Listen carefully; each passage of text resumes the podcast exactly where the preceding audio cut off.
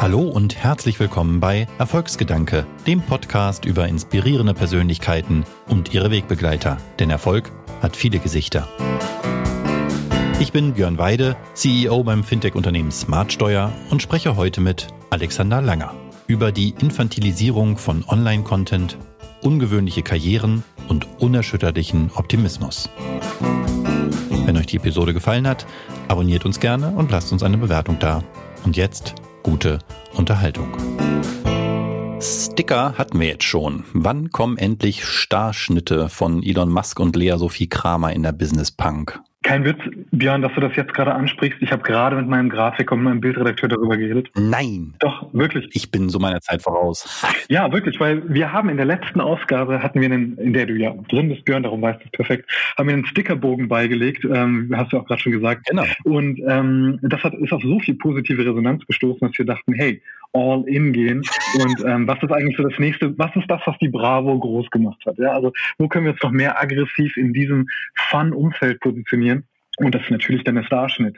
Und ich muss sagen, wir hatten das schon 2014 mal mit den drei Samba-Brüdern, mit Oliver und den anderen beiden, Ei. dass wir tatsächlich einen, ähm, einen Centerfold gemacht haben damals, weil die Jungs so schwer zu kriegen sind. Und wir dachten, das ist vielleicht eine nette Annäherung, Cool. dass man sich den, den Leuten ja, präsentiert. Na, da habe ich einen Schwarze getroffen. Herzlich willkommen, Alexander Langer.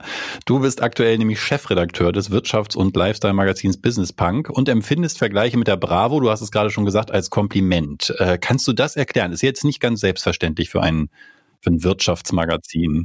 Das stimmt. Ja, auch dir herzlichen Dank für die Einladung. Ich freue mich sehr, bei Erfolgsgedanken dabei zu sein.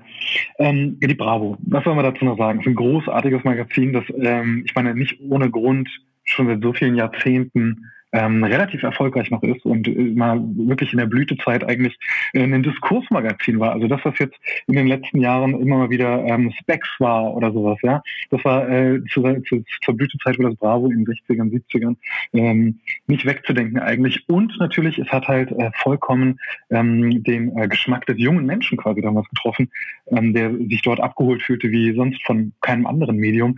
Und wenn man sich überlegt, dass ein Wirtschaftsmagazin auch so ein bisschen an dem lauten Kiosk präsent sein muss und sich ein bisschen abheben muss, Auffallen, ne? genau auffallen muss, dann Mhm. ist es gar nicht verkehrt. Und Business Punk war schon immer ähm, jugendorientiert, junge Macherinnen, junge Macher abgebildet und natürlich äh, laut und poppig eigentlich. So blöd das Wort jetzt klingt, aber genau das ist es. Ja, damit fiel es schon immer ein wenig aus dem Rahmen. Insofern eine sehr konsequente Weiterentwicklung. Da bin ich ja mal sehr gespannt, wen ihr auswählt für eure ersten Stars, Starschnitte. Oh, das ist schwierig. Fast wie Smartsteuer. Starschnitte. Also man hört ja schon raus, du bist äh, jemand, der da ganz vorne mit dabei ist. Für dich ist äh, Twitter sogar ein Oper-Medium, hast du mal gesagt. Ähm, äh, wie, wie, wie weit geht denn das? Also ich habe ein äh, Zitat gelesen, ähm, muss ich kurz nachgucken, wie lautete das? Ähm, du musst Menschen dazu inspirieren, ihren inneren Sechsjährigen zu entdecken, sonst funktioniert Online-Content nicht. Soll man früherer Vorgesetzter zu, dir- zu dir gesagt haben, hat er damit eher übertrieben oder sogar untertrieben? Nee, wahrscheinlich bald untertrieben. Und äh, ist ja ganz klar, dass meine, meine äh, Abneigung oder beziehungsweise abfällige Bemerkung über Twitter nur eine reine Anbiederung an unsere junge Zielgruppe ist. ähm, hätte ich halt irgendwie wirklich interessant, Danke, interessante Sachen zu sagen. Also so auf dem Daily, ähm, Daily Rhythmus, sage ich mal, würde ich auch Twitter wählen. Aber wir müssen natürlich so vor, weit vorne dran sein und sagen, hey, nur TikTok zählt, äh, höchstens noch Instagram. Darum ist das eine reine strategische Aussage natürlich gewesen. Ähm, und ja, das hat der äh, damalige Vorgesetzte, äh, auf jeden Fall gesagt, weil das ähm, damals in die Zeit so ein, bisschen passte, als das Thema Purpose so aufkam. Ne? Und ähm, als die Leute, so ich sag mal 2012 und 2013 sich alle große Gedanken um ihre Legacy gemacht haben und ob sie nicht Lust haben, ähm, in dem Live-Anteil von, Live, von Work Life nicht doch sich irgendwie extrem zu verwirklichen. Und so, und da kamen diese ganzen kleinen, ein bisschen infantil vielleicht auch zu betrachtenden äh, Vergleiche ran. Und äh, das ist, äh, war aber mit Nachhall, sodass ich dachte, ach, das ist doch eigentlich ein, ähm, ein ganz schöner Leitgedanke. So. Ich glaube, heute würde ich hier nicht mehr so sagen. Würdest du heute nicht mehr sagen. Ähm, du hast aber gesagt neulich, äh, Deutschland sollte TikTok kaufen. Ne? Ähm, auf LinkedIn hast du das ausgerechnet gesagt. Das, hm, okay. Ähm, wie verändert sich denn Kommunikation durch Social Media, wenn du so weit gehen würdest, dass das äh, Deutschland voranbringen würde, wenn sie TikTok kauften? Ich glaube, das habe ich nur als Signal gemeint und eigentlich auch, ähm, äh, man würde auf Englisch sagen, tongue in cheek so ein bisschen. Ähm, Himmel, das war zu einer Zeit, als äh, alle so ein bisschen gezerrt haben um TikTok. Ja, wird es in den USA verboten, muss Microsoft das nicht kaufen. Auf der anderen, äh, an der anderen Stelle wird äh, in Deutschland seit Jahren darüber geredet, dass, äh, ich weiß nicht, bestimmt, dass Innovationsgeist fehlt und das Gründertum nicht äh, ausgeprägt genug ist und so weiter. Und ich habe einfach nur ganz banal wie so ein äh, Vorschüler eigentlich eins und eins zusammengezählt und habe äh, da einen, ähm, eine Kausalität hergestellt, wo wahrscheinlich überhaupt keine ist. Aber so funktioniert ja auch Social Media eigentlich. Ja, das Hauptsache erstmal senden und laut sein und der Rest wird sich schon ergeben. Äh, wird dann unten in der Kommentarspalte geklärt. Apropos funktionieren, ich lese dir jetzt mal drei Headlines vor und du sagst mir, welche davon tatsächlich auf Business Punk verwendet wurde, ja? Oh. Fünf Dinge, die du von Prinzessin Shira für dein nächstes Picknick lernen kannst. Sechs Sachen, die du vom organisierten Verbrechen lernen kannst. Oder fünf Dinge, die du von Stirb langsam für deinen Arbeitsalltag lernen kannst. Es sind alle, oder? Nein, sind alle von dir oder ich weiß nicht, ob die äh, Headline, die äh, jetzt die letzte, die eine zumindest von dir ist, aber ähm, sie haben alle mit dir zu tun. Insofern kennst du sie vermutlich alle. Aber nur eine habe ich auf Business Punk äh, äh, gefunden. Nein, du hast recht. Und äh, toll, ja, toll. Da habe ich seit Jahren nicht mehr dran gedacht. Stimmt. Ich glaube, die mittlere organisiertes Verbrechen ist äh, von Business Punk. Kann das, nee, oder stirbt langsam jetzt zuletzt hatten wir.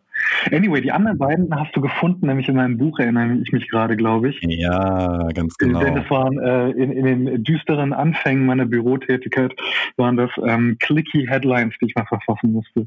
Völlig richtig. Danke für diesen Flashback. Fall. Ja, wir werden auf dein Buch auch noch gleich zu sprechen kommen, aber das, das fiel mir tatsächlich auf. Ich hatte dein Buch schon gelesen, habe danach nochmal so ein bisschen in der Vorbereitung auf Business Punk rumgestöbert und musste dann so lachen, als ich so eine, äh, so eine, so, so eine Headline da gelesen habe, die du so ein bisschen persiflierend in deinem Buch schon äh, angedeutet hattest. Und jetzt findet sie sich im echten Leben. Also ist es kaum noch zu unterscheiden, was jetzt hier Satire ist und was noch äh, Journalismus oder, oder wie würdest du das sehen? Das ist wahrscheinlich die, die unangenehmste Deutung, die du äh, hättest geben können, aber wahrscheinlich wahrscheinlich nicht verkehrt.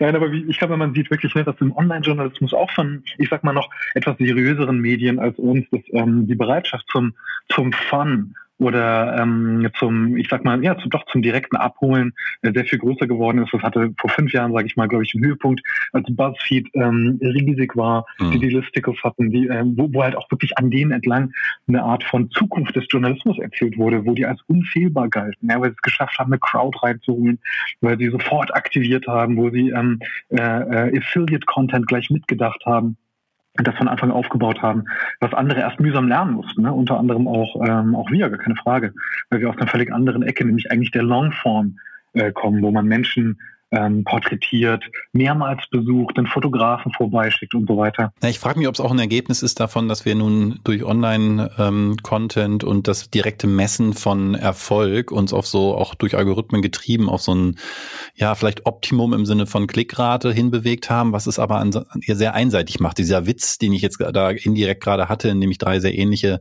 Headlines vorgelesen habe, der funktioniert ja nur, weil die sich inzwischen alle so ähneln. Ne? Also diese clickbaitigen Artikel äh, funktionieren offensichtlich und sie, sie werden benutzt, weil sie funktionieren. Also wir sind ja selbst dran schuld als Leser, weil wir offensichtlich davon total angefixt werden. Und gleichzeitig äh, hoffe ich ehrlich gesagt so ein bisschen, dass sich das auch wieder abnutzt und wir auch wieder lernen, äh, gerade dann die anderen Artikel anzuklicken. Es wird ein bisschen einseitig werden in den nächsten Jahren, wenn es dabei bleibt. Ich glaube, es bleibt nicht dabei. Also nur vielleicht als, als Schutz äh, oder als, als äh, vielleicht um hier eine, eine mehr Leichtigkeit reinzubringen sozusagen. Ähm, ich glaube, das ist ein bisschen durch auch. Also so eine, ich weiß, wir hatten diese äh, Stirb langsam Headline die hatten wir jetzt kurz vor Weihnachten.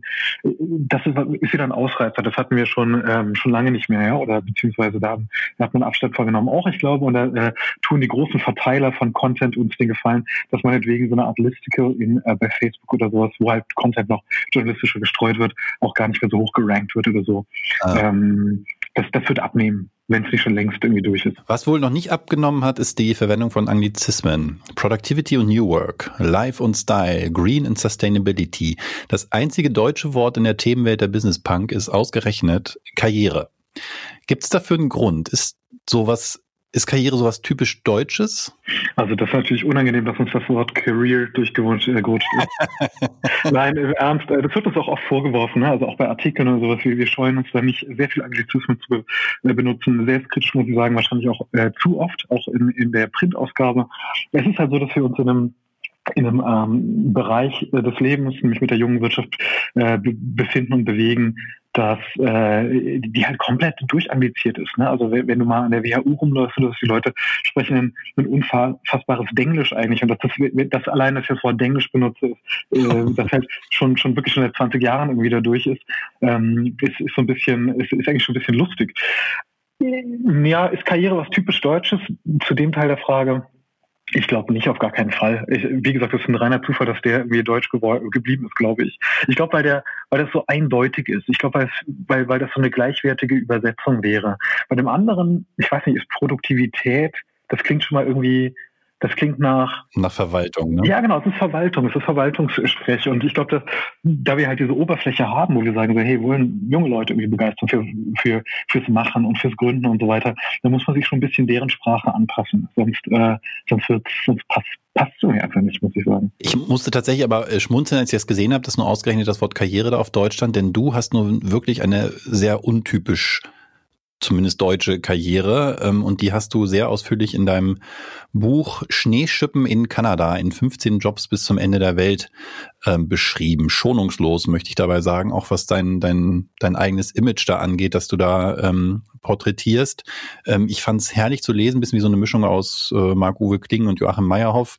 Weiß nicht, ob du letzteren kennst. Ähm, Marc-Uwe Kling kennt sicher jeder. Großartig zu lesen und äh, erzählst von deiner wechselvollen Karriere, beginnend mit, ich glaube, 15 oder was, als Eintages-Babysitter und dann Daytrader, Tretbootverleiher, Animateur, Besitzer einer deutschen Bar in Seoul. Wie landet man nach so einem Lebenslauf in einem der renommiertesten Verlagshäuser Deutschlands? Oh Mann, ey, dass du das ansprichst, unangenehm. Ich hoffe, das hört keiner dort. Nein, die wissen ja, worauf sie sich eingelassen haben.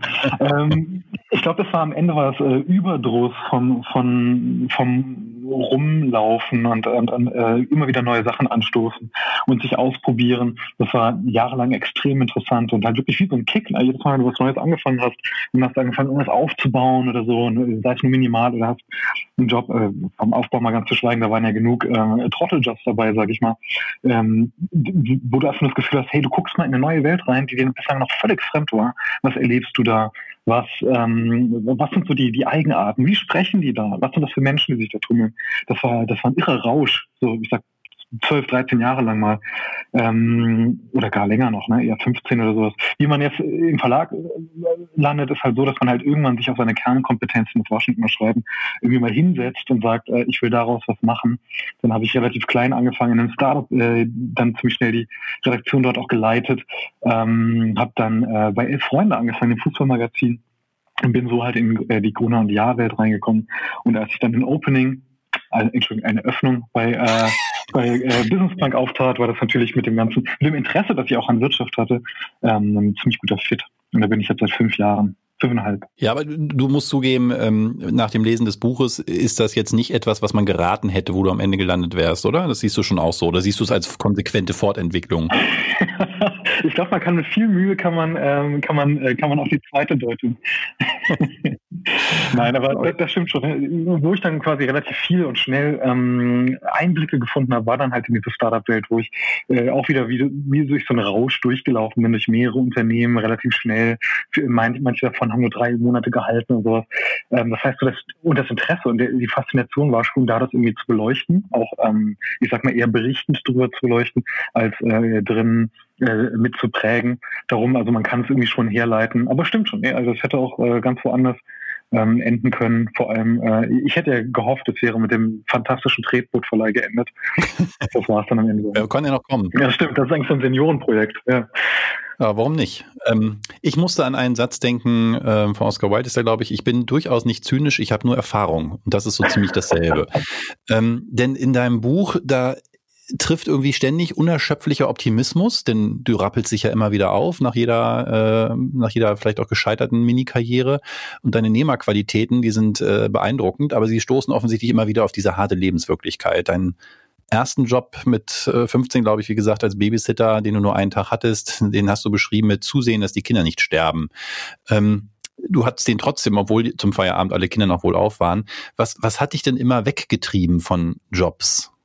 War es enttäuschte Erwartungen? Hattest du andere Vorstellungen von Beruf von Geld verdienen, das spielt ja am Anfang offensichtlich eine zentrale Rolle bei dir als Motiv. Genau, ne, Geld verdienen war immer eigentlich so ein bisschen der, der Anreiz, das schnelle Geld verdienen, das stimmt schon.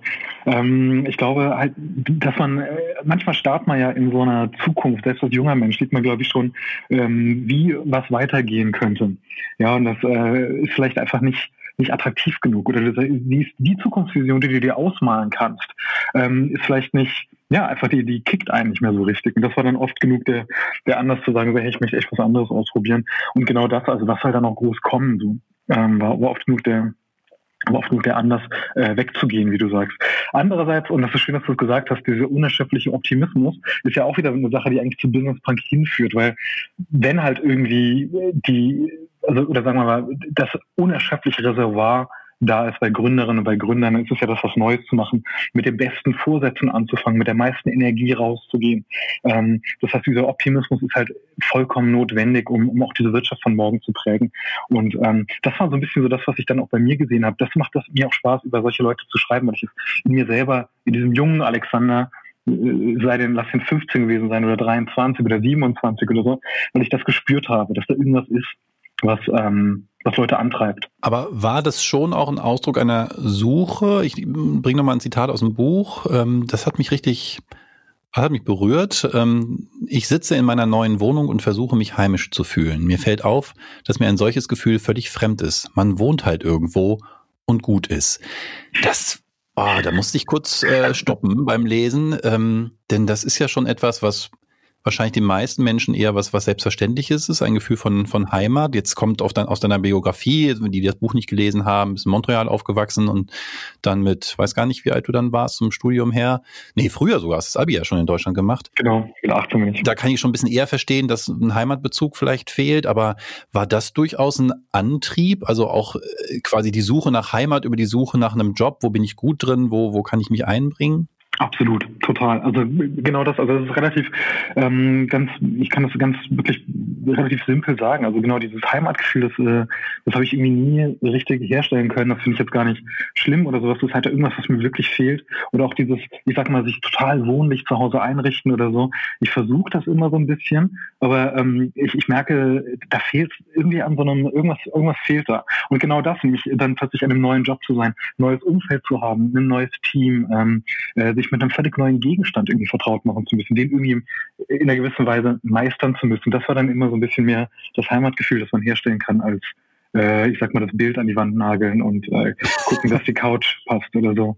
Ja. Ich krieg's aber bei allen anderen Menschen mit, das ist nämlich eben, und das hast du ganz schön gesagt, genau, das ist nämlich eigentlich, ähm, äh, das musste ich erst über die Jahre lernen, dass es nämlich ihnen nicht ganz so selbstverständlich ist das war, das war interessant. Ich habe, ähm, ich hoffe, das triggert jetzt nichts, irgendwo eine nicht ganz so gute Rezension gelesen von dem Buch und die fand ich aber tatsächlich interessant, weil ich das Buch da schon gelesen hatte und erstens einen ganz anderen Eindruck hatte und dann auch die Interpretation interessant fand und ich äh, weiß nicht mehr genau, wie die Formulierung war, aber jemand jeweils sowas von, jetzt erzählt er mir hier ständig davon, wie, wie doll er da scheitert. Also wie oft will er denn den Karren noch gegen die Wand fahren oder irgendwie so war der, war der Ausdruck. Ähm, hast du das als Scheitern empfunden, diese Wechsel von einem also Karriere ist wirklich das falsche Wort vermutlich für die vielfältigen Dinge, die du ja getan hast. Also was, was, was war in dem Moment, in dem etwas endete, für dich das vorherrschende Gefühl? Ähm, es war schon deprimierend. Also es kann, muss man ganz rundheraus so sagen. Es war schon richtig, wo du dachtest so, boah, noch eine Sache ausprobiert. Äh, wie gesagt, mit den besten Intentionen rangegangen und äh, dann irgendwie mit äh, sehr suboptimalen Ergebnissen rausgelaufen. Aber es ist schön, dass du, äh, dass du diese Rezension äh, anführst, weil die ist ehrlich gesagt, die ist eine meiner absoluten Lieblingsrezensionen. Die ist super. Und genau, ich glaube, Karren an die Wand fahren ist da ist genau die Redewendung, die benutzt wird. Ähm, ich glaube auch, ähm, äh, äh, die Rezension endet mit dem fantastischen Satz, ich werde es wohl wegschmeißen. Ich weiß nicht, ob du dich erinnern kannst. Das ist, äh, das ist wirklich super. Es war, ähm, also es tut mir echt leid, dass ich, dass ich den Menschen ähm, kein, kein angenehmes Leseerlebnis ähm, äh, herstellen konnte, aber, aber es ist schon in, in ihrer Wucht und ihrer Direktheit ist die Rezension äh, ziemlich einmalig. Ja, das stimmt wirklich da. Und ja, das stimmt schon. Also ne, so Scheitern ist ähm, und darum Scheitern ist ja auch so ein, ähm, ein vorherrschendes Thema auch bei, bei Business Punk vor ein paar Jahren gewesen, als plötzlich alle Menschen mhm. gerne auf die Bühne gehen wollten, über ihre Fuck-ups reden und so. Genau, mhm. die Fuck-up-Night, die, die, ähm, die, die gern besuchte. Äh, das ist ja dann, ähm, da, da kommen ja Leute irgendwie in so einer Art Massentherapie irgendwie äh, vor Publikum oft ähm, dazu darüber zu reden und irgendwie das Beste dann auch noch draus zu machen, so ein bisschen. Und ehrlich gesagt, das Buch ist quasi meine Fuck-Up-Night gewesen, ne, wo du sagst, hey, du hast es. Ja, das wollte ich gerade fragen. Hm. Ja, ne, also so ein bisschen, das war jetzt nicht äh, therapeutisch schreiben oder so, das ganze Gegenteil dazu hat so viel, äh, viel Spaß gemacht auch einfach, äh, sich auch wieder an den ganzen alten, kruden Kram zu erinnern, aber äh, damit umzugehen und zu sagen, so hey, hier ist der Abschluss unter dieses ganze Rumziehen. Ähm, ich sitze jetzt im Büro die nächsten Jahre und lasst mich alle in Ruhe. Äh, hier ist das Vermächtnis vom, äh, vom Scheitern, da ist es, lest es. Das war schon, das war schon interessant. Ja. Aber mir fehlte bis zum, zum Schluss beim Lesen ein deutliches Motiv für die ähm, ja, für die Wechsel. Das hatte ich, vielleicht kannst du mir da noch helfen. Zumindest das eine Mal erinnere mich jetzt gerade, du warst ich weiß nicht, ob es wirklich im wahrsten Sinne des Wortes der, der Eintagestrader war, also der Daytrader, der es einen Tag lang macht. Aber da, also zumindest hört sich das im Buch so an, als wärst du da mit ein paar tausend Dollar, Euro, ich weiß gar nicht, wo das war, ähm, plus rausgegangen. Also hast trotzdem, bist fast fluchtartig da äh, irgendwie aus diesem Raum, in den sie sich da gesperrt hatten, äh, raus, obwohl das ja eigentlich erfolgreich war. Also äh, ich habe nicht verstanden, was für dich quasi der Grund ist, jetzt zu wechseln. Manchmal war es war es gezwungenermaßen. Das eine Mal ist der Chef verstorben, äh, ohne dass er dir vorher Geld gegeben hat und so. Da kannst du natürlich schlecht was machen. Aber hier hast du ein Stück weit Erfolg gehabt und bist trotzdem geflohen, ja, im wahrsten Sinne des Wortes. Das ist richtig. Also es war halt, äh, das kann ich vielleicht auch kurz erzählen, es war ähm, im Berliner Wedding mit sehr, sehr shady Menschen, ähm, wo du, wo relativ klar war, dass wenn du halt nicht mit dem Plus rausgehst, dass es einfach nur unangenehm wird, ähm, dass, äh, dass du da einfach nicht mit denen reden möchtest. Und da dachte ich mir so, hey, wenn du irgendwie jetzt einen Zeitpunkt, also auch da war es wieder, du hast relativ schnell gesehen, in welche Richtung sich das entwickelt. Ähm, du hast quasi auch den, den äh, größten anzunehmenden Unfall vor Augen gehabt, relativ gut, ähm, nach, nachdem man mit den Leuten Kontakt hatte, ähm, dass du du halt einfach nur mit dem kleinen Positiv, das äh, nach dem ersten Tag ähm, äh, rausgeholt wurde, äh, unbedingt aus dem Job rausgehen wolltest. Und das waren nicht die Menschen, denen man das klassische Kündigungsschreiben vorlegt. Darum war es dann eher fluchtartig. Und ich habe auch schon von vielen Leuten gehört, das ist eigentlich ein ganz interessantes Ding, dass vom Job weggehen und nie wiederkommen, das ist, äh, ich glaube, das hat irgendwie, das haben relativ erstaunlich viele oder erschreckend viele Menschen gemacht. Also es ist auch, auch mal passiert vor zwei Jahren, dass wir einen, einen Grafiker hier hatten, der einen Tag hier war, wunderbar umgänglich war und der einfach nie wieder gesehen war. Und jeder fragt bis heute, was ist eigentlich aus dem geworden? Also der hat dann noch unseren, äh, seinen, seinen, seinen Art Director und meinen Kollegen angerufen, irgendwie zwei Tage später meinte, hey, ich habe für mich festgestellt, das ist nicht für mich, tut mir leid, ich war dann auch ein bisschen krank und so. Aber anyway, einfach dieses Weggehen, das ist wirklich, wirklich seltsam. Ja, okay, also kenne kenn ich, also nicht, ich habe mal jemanden mühsam eingestellt, der dann am ersten Tag direkt gekündigt hat, weil er was Besseres gefunden hat. Das war ärgerlich, aber der ist immerhin noch erschienen, hat mir selber gesagt. Aber so ganz ohne plötzlich äh, kommentarlos, das hatte ich noch nicht. Aber jetzt haben wir eine Weile über Stück weit jedenfalls Misserfolg äh, gesprochen. Jetzt heißt dieser äh, Podcast ja Erfolgsgedanke und dazu gehört Misserfolg sicher auch dazu. Trotzdem von mir nochmal die Frage, was ist denn für dich dann andersrum gesprochen Erfolg? Erfolg ist für mich einfach, dass ich äh, sehe, oder sehe ich halt jeden Tag hier bei Business Punk, dass Leute wirklich das meiste aus sich machen. Das klingt jetzt total beknackt und kalenderspruchartig, aber dieses Gefühl haben, an die Grenzen zu gehen, ähm, alle Mittel auszuschöpfen, die ihnen zur Verfügung gestellt äh, werden, quasi körperlich, geistig, durch das Netzwerk. Ähm, selbst wenn es dann am Ende mit einem vielleicht unerwarteten Ergebnis oder einem suboptimalen Ergebnis ähm, äh, äh endet. Aber dieses Gefühl, dass die wirklich ohne Hindernisse oder beziehungsweise über ihre Hindernisse wegspringen können.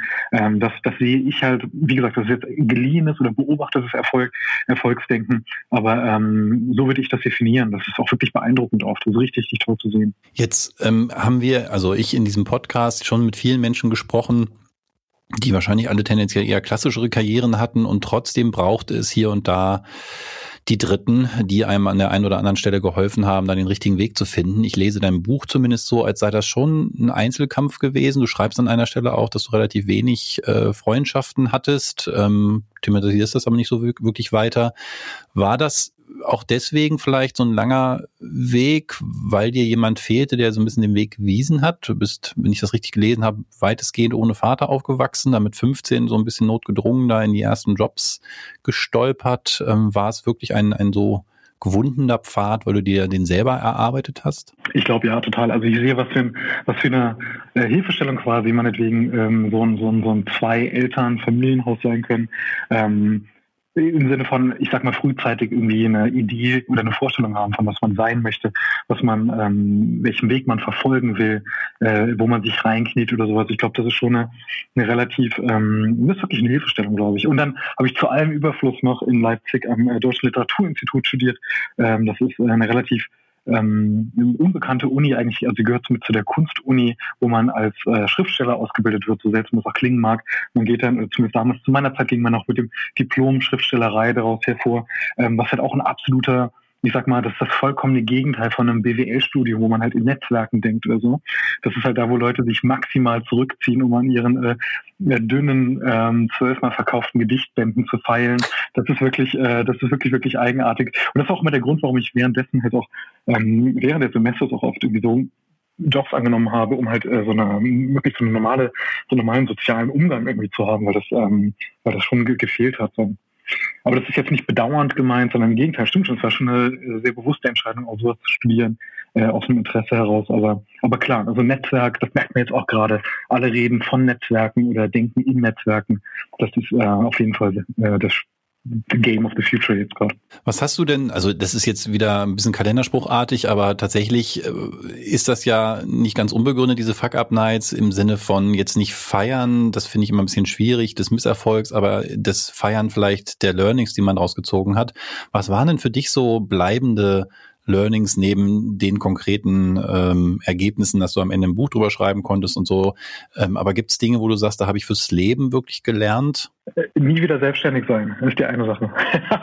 nein, das war leider nicht so erfolgreich, ja. Unter anderem, ja genau. Ja, nein, äh, ich glaube äh, wirklich, das ist das, was ich gerade schon angesprochen habe, halt auch ein Team vertrauen können, äh, in Teams denken, ähm, wunderbare Kollegen haben und das äh, äh, Kollegen ähm, äh, äh, quasi den täglichen Umgang pflegen. Also das ist ein ganz großes Thema. Das habe ich also sehr, sehr, sehr spät gelernt, ähm, beziehungsweise halt eher für, für mich entdeckt gelernt. Also man kannte das schon immer so ein bisschen, oder dass das zum Ziel führt, aber was das eigentlich bedeutet und was das für ein tolles Gefühl ist, einfach jeden Tag jetzt in Corona-Zeiten meinetwegen in den Call zu gehen und die, die Leute zu sehen und mit denen zu sprechen. Das ist wunderbar. Also nie wieder ohne Team oder wenn ein Produkt bauen, dann nur von Anfang an mit, äh, mit Leuten, deren Gedanken halt äh, da schon äh, ganz groß rein, äh, rein oder prägend vorhanden sind. Das ist ähm, wichtig. Du hast tatsächlich, jetzt muss ich kurz rekapitulieren, ich habe, glaube ich, nicht mehr alle 15 Jobs, die du beschreibst in deinem Buch vor Augen, aber ich meine, die meisten werden Jobs gewesen sein, die du ganz alleine gemacht hast. Ne? Du saßt alleine im Van und bist irgendwie durch Frankreich getingelt, du hast alleine vom Rechner gesessen und Aktien gehandelt, hast alleine äh, irgendeinen, ich weiß nicht, einen Golfplatz bewacht. Ähm, war das bewusst eine Wahl? Also wolltest du Jobs, wo du allein dein Ding machen kannst und hat dich das quasi gelehrt, dass es vielleicht doch besser ist mit mehreren? Also war das ein Lern, eine Lernreise? Ja, das war ein Lernding und ich muss auch sagen, von Anfang an stand bei der Jobwahl, also schon jung und dann später auch im Studium, irgendwie so ein bisschen der Skurrilitätsfaktor im Vordergrund. Ja, genau, du hast gerade gesagt, den Golfplatz bewachen, davor äh, alleine ein Motel anstreichen und solche Sachen. Es war schon immer ein bisschen so dieses, hey, wenn ich meinen Freunden davon erzähle, ist das cool. Oder beziehungsweise das ist irgendwie so ein Thema, weißt du? Das ist ähm, vielleicht, äh, das ist natürlich eine sehr naive Ansicht, aber, aber du wolltest halt schon irgendwie damit irgendwas erreichen. Also du, du wolltest nicht nur in der Supermarktkasse sitzen, was auch eine, eine Option gewesen wäre, ne? die wahrscheinlich sehr viel sinnvoller gewesen wäre auch. Aber ähm, genau, das war, das war so die, die Sache, das war der Leitgedanke. So, hey, wie viele Menschen gibt es noch außer mir, die das mal gemacht haben? Und ähm, dass man aber äh, daraus halt, entweder man muss sehr, sehr gut sein im Golfplatz bewachen, quasi der Beste auf der Welt, oder man sucht dann nach einer, Welt, nach einer Weile doch die, äh, den anderen Weg. Ja. Wenn du eine Zeitreise machen könntest und zu deinem 15-jährigen Ich reisen, ähm, würde der oder anders, du hast ein Zitat, äh, einen Job, den du fast angenommen hättest äh, bei der Allianz, da hast du dann den also von dir aus abgelehnt, hast gesagt, für den Allianz-Außendienst bin ich noch lange nicht verzweifelt genug. Würde dein 15-jähriges Ich, wenn du dem erzählst, dass du jetzt Chefredakteur bei einer renommierten, äh, beim renommierten Verlagshaus äh, bist, das als Zeichen des Scheiterns sehen oder äh, doch als hart errungenen Erfolg? Ich glaube, der 15-Jährige, ich würde sagen, boah, nee, wie lame ist das denn bitte? Einfach weil, weil der halt, der 15-Jährige, halt wirklich äh, äh, geierig darauf war, die, die wahnsinnigen ähm, äh, Jobs zu machen, die, äh, ja, wie gesagt, die halt wirklich buchtauglich sind oder vielleicht movie-tauglich noch damals oder sowas. Ja. Ähm, der hat aber keine Ahnung von den dazwischenliegenden äh, 25 Jahren, die auch sehr lean waren oft. Und zwar nicht lean und agil, wie wir gerne äh, äh, von uns geben, sondern eher lean im Sinne von, boah, schrecklich und ähm, auch an Reizen arm. So. Darum, ähm, wenn ich äh, in den Zeitreise zurück hätte, würde ich aber sehr, sehr lange zu mir, mir zur Brust nehmen, sage ich mal, und dem so ein paar Sachen erzählen, die, ähm, die dringend notwendig gewesen wären. Ja, das wäre jetzt auch meine nächste Frage gewesen. Also hast du einen gewissen weiß nicht, ähm, ein, ein, ein, ein, ein Punkt in dir oder ein, ein Feuer jetzt auch was von deiner Lehre, nicht nur in Form eines sehr lustig zu lesenden, ein bisschen zynisch klingenden Buches, sondern auch in konkreten Lebenstipps für Leute, mit denen du zu tun hast, also Mitarbeitende bei, bei dir im Verlag oder, oder Freunde, Bekannte, Kinder von Freunden. Also ist das was, was wo du sagst, da habe ich so viele Erfahrungen gemacht, da möchte ich Dinge vielleicht auch weitergeben, damit andere diesen nicht machen müssen? Mhm. Ich glaube, man muss also das, was ich so jetzt von mir vielleicht ähm, ableiten könnte, womit ich aber echt vorsichtig wäre, weil Tipps geben ist echt immer so extrem schwierig. Du weißt nie, was die Träume sind, was die, ähm, was die Lebensrealität ist und so weiter. Also da bin ich sehr vorsichtig mit. Ich würde vielleicht nur sagen, dass man vielleicht einen, seine eigenen, ich sag mal, Visionen oder Träume ein bisschen weniger ernst nehmen sollte. Das ist ganz interessant. Oder die challengen sollte zum Beispiel.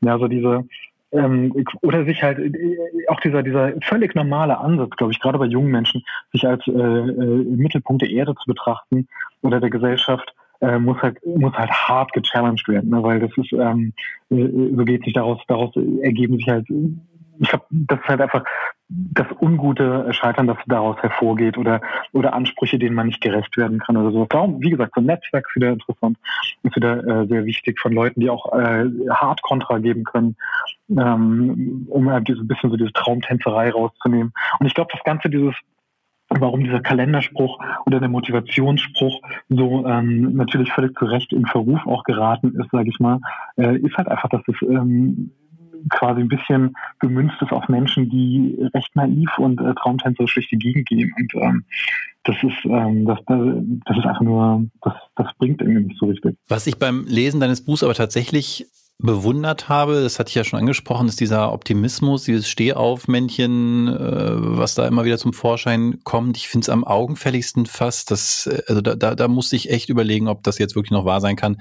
Als du erzählt hast, dass du einen äh, Kontrabass bei der Übernahme einer Wohnung äh, fast geschenkt bekommen hast und dann einen Job angenommen hast als Kontrabassist in einer Jazzband, ohne Kontrabass spielen zu können. Ähm, da hätte ich manchmal mehr, mehr von, von so einer Ich schaff das schon Attitüde. Ähm, hat, hat die gelitten unter den dann ja danach auch noch vielleicht einigen Misserfolgen oder hast du dir das beibehalten? Nee, ich glaube, das habe hab ich ja beibehalten. Ja. Und das recht die Kontrabasssache, das war wirklich, das war Mangel an Alternativen. Ne? Ich saß da in dieser Wohnung, das Ding stand darum, ich hätte mir halt irgendeinen normalen Job bei, was weiß ich, Dunkin' Donuts suchen müssen oder so. Oder halt du, ähm, du, äh, du, du, du bringst dir das halt so gut es geht bei. Und jetzt mal so unter uns, und ich hoffe, dass Menschen, die wirklich gut Kontrabass spielen können, das äh, jetzt einfach weghören oder nicht hören, es ist nicht das schwerste Instrument. Ja, es ist wirklich so ein gutmütiges Gebrumme, das du erzeugst und ähm, das hat man relativ fix drauf, sodass es annehmbar ist. Ähm, da hast jetzt, da hast jetzt ein Problem, weil einer meiner Kollegen ist tatsächlich studierter Kontrabassist und äh, arbeitet bei uns, glaube ich, 18 Stunden die Woche und den Rest ist er als Musiker unterwegs. Ähm, vielleicht kann ich ihn bitten, diese Folge zu überspringen. Ja, das wäre gut. Ich habe halt, wie gesagt, per, per DVD gelernt. Ne? Und äh, wie gesagt, ich habe schon Gitarre gespielt davor so ein bisschen und darum ist halt nicht so super artfremd. Also ich kam jetzt nicht als äh, musikunerfahrener Mensch rein. Das heißt, wenn du irgendwie, auch da, wenn du so ein bisschen weißt, was du erzeugen musst oder was du machen musst, ist es halt erheblich äh, einfacher, als, als wenn du komplett nackt reingehst und ohne Erfahrung. Aber zu deiner Frage nochmal, ob man sich das bei, ob ich mir das beibehalten habe, ja, absolut. Also das ist, ähm, das ist, ich glaube, das, das ist in dem Wesen verankert so ein bisschen.